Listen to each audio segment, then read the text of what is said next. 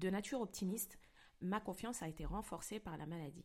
Face aux épreuves et défis, je suis convaincue que l'issue sera favorable. Ma relation avec mon Créateur joue un rôle essentiel. Je crois en la réussite et en l'efficacité de mes invocations. Cependant, ce n'est pas seulement cela.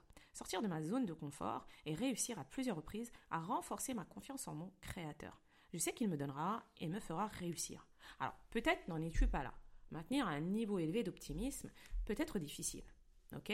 Si tu te sens parfois dépourvu de positivité, c'est ok. Prends conscience de cela et commence par ces actions pour cultiver ton optimisme. Commence par mettre le Coran au centre de ta vie. Entoure-toi de personnes positives. Sors de ta zone de confort et lance-toi des défis. Va au bout. Personnellement, j'affronte régulièrement des frayeurs.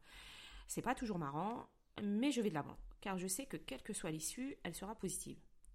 Alors ma question c'est, fais-tu partie de ceux qui préfèrent rester dans leur zone de confort pour éviter les frayeurs ou de la team audacieuse qui fonce avec confiance Dis-moi tout en commentaire.